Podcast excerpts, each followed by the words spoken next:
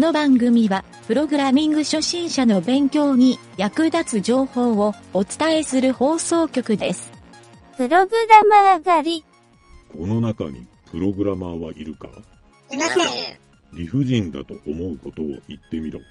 一生のお願いと何度も言う人。怒らないから言ってみろという会社の上司。キーボードが接続されていません。続行するには F1 キーを押してください。というエラーメッセージ。いたぞ3番だ。連れて行け。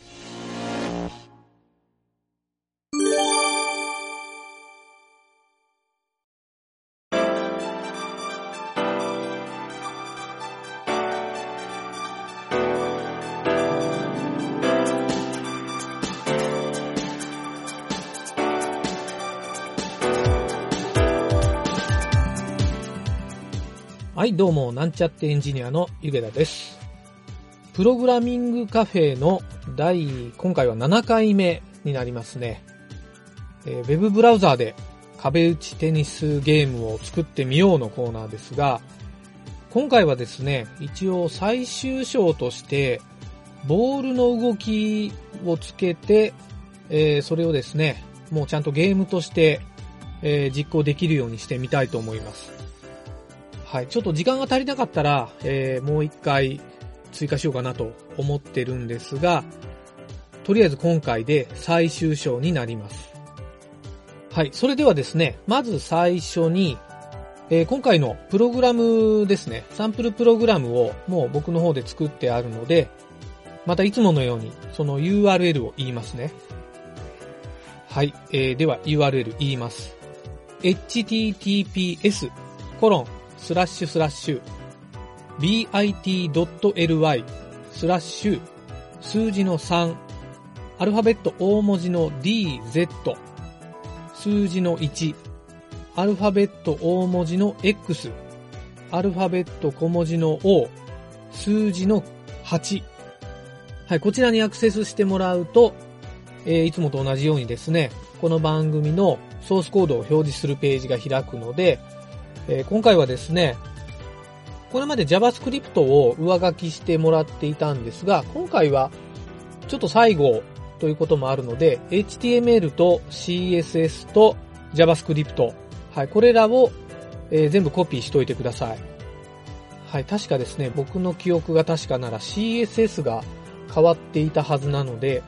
えーそ、それもちょっと考慮して、すべてのソースを更新してもらえると、トラブルが少ないかなと思います。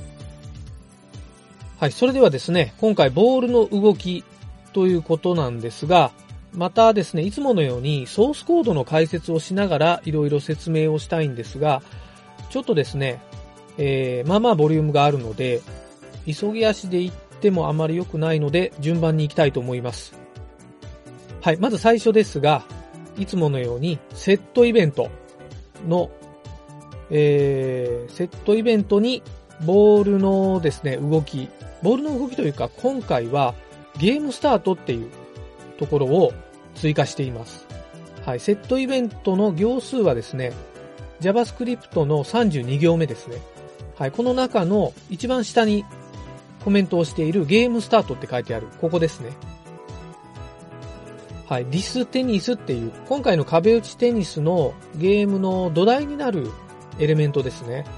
はい。一番大きく取られているフィールドのここでですね、クリックが発生した場合、えー、ボールスタートっていう、はい、この関数を実行しています。はい。まあ、これはですね、クリックで実行するだけなので、えー、スマートフォンでも PC ブラウザーでもですね、えー、問題なく動作をするようになっています。はい。それではですね、次に、その、イベントが実行された時の、ボールスタートの関数に行ってみます。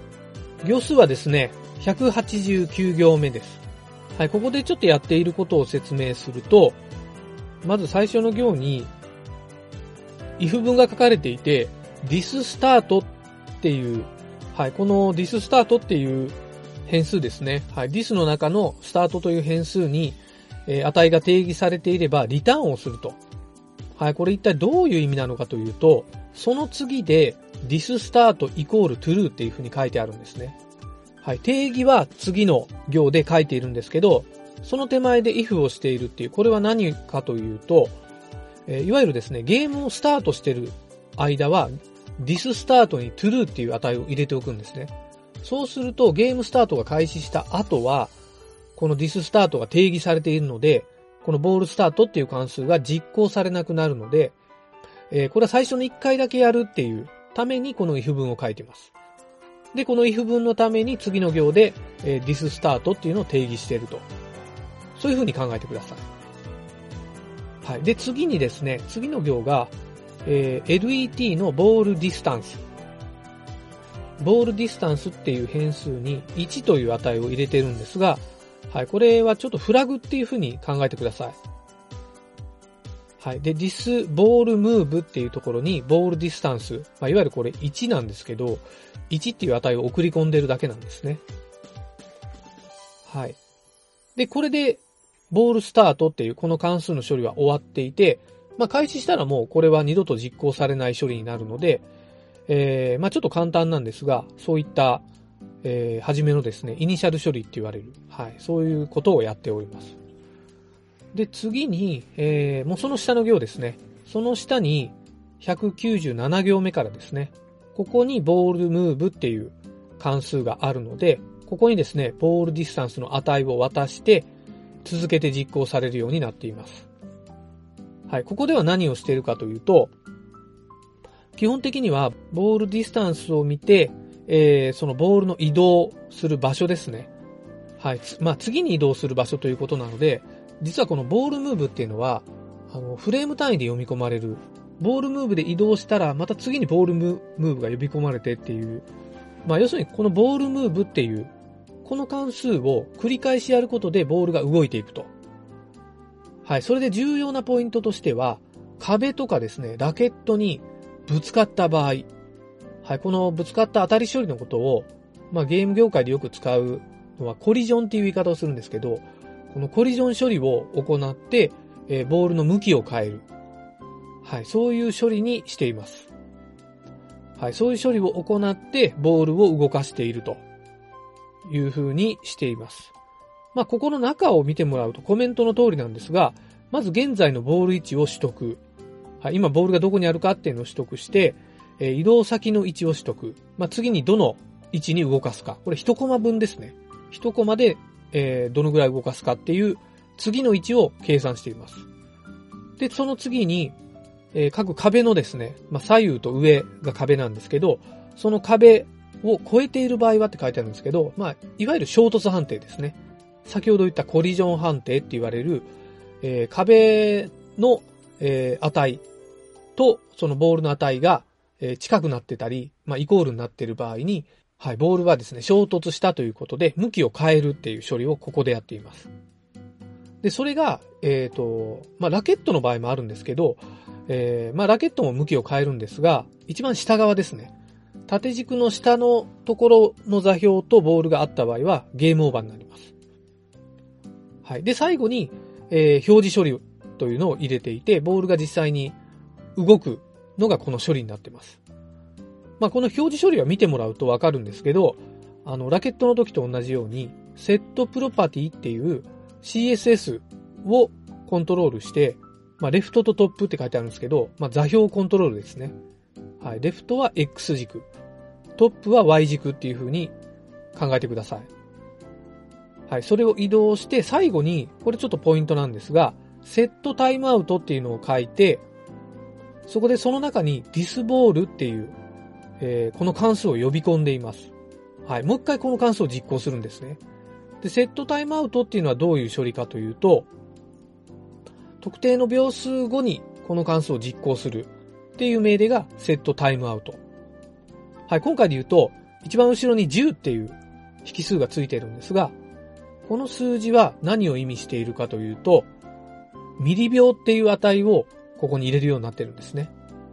はい。このミリ秒ってどういう意味かというと、1000ミリ秒で1秒。要するに1秒の1000分の1の値なんですよ。なので、10って書いてあるっていうことは、100分の1秒のタイミングで、はい、ボールの次の処理に移ると。なので、まあ、細かく言うと、本当は1秒間に100回、このボールムーブっていうのが実行されるというふうに考えてほしいんですが、えー実際ですね、スマートフォンとか、やっぱりちょっと CPU の処理速度が低いのは、実際この10ミリ秒っていうこの値が正確には出ないので、もうちょっと、えー短い秒数で、えー実際はですね、30ミリ秒とか、えー50ミリ秒ぐらいに変更されてしまうっていうこともあるんですが、まあ実際ですね、えっ、と、秒間15フレームから30フレームぐらいであれば、えーまあ15フレームだとちょっとカクカクするかなって感じですけど、30フレームだと、まあ基本的には多分人の目でわからないぐらいのスムーズさで動くと思うので、えーまあとりあえずここは念のために10って書いてあるだけですね。はい。ちょっと興味がある人はここの値を変えてですね、えー20とか50とか、まあできれば100とかにしてもらうと、あの、ボールの動きがどう変わるかっていうのを実験してもらうといいと思います。はい。このセットタイムアウトっていうのが理解できると思いますね。はい。えーちなみにですね、ちょっとこのセットタイムアウトの中の関数の呼び出し方がちょっと癖があるので、えーちょっとこれはですね、あのー説明するのも難しいんですが、バインドっていうのを使ってるですね。はい。アドイベントリスナーのとこでも同じような書き方をしてたんですが、はい。これはですね、この dis っていう、この無名関数の中、まあ、即時関数とか無名関数とかを使うときに、その中の dis っていうのを切り替わらないように担保して、実行するっていう書き方なんですけど、まあ、今回で言うと、ちょっとここの説明は今の簡易な状態で省きますが、はい、ちょっとこの辺をですね、えー理解するのはまた、ちょっと JavaScript にもうちょっと詳しくなってから何かサンプルプログラムを作って説明してみたいなと思いますので、はい、今回は、まあ、こういう風に書くという風に覚えてもらうといいと思います。はい、そんな感じでですね、えーちょっとボールの移動処理をやったんですが、実は、その今、今回説明を省いたんですが、ボールの位置を取得したり、次の座標を取得するとか、その辺の細かい処理の説明を、えー次回ですね、ちょっと細かく説明してみたいと思うので、今回は、えーざっくりですが、あの、ボール移動の全体のフローを伝えるという、ここで終了したいと思います。ちょっと次回は、えー結構深い処理になってくるので、まあ、簡単に言うとそこから下の行すべて説明しますという形になるので、ぜひですね、ちょっと楽しみにしてもらえるといいかなと思います。このゲームのですね、中核の部分になるので、はい、プログラミングをしててちょっと面白いかなという感じもあると思います。はい、そんな感じで、ぜひ次回もお楽しみくださいませ。はい、ということで、今回はお疲れ様でした。